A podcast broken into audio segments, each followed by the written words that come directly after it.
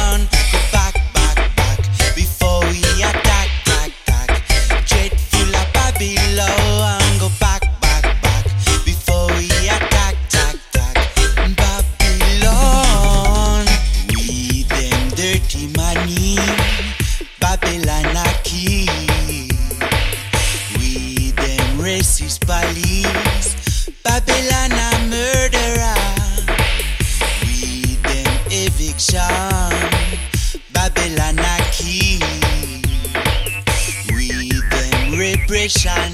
Babylon.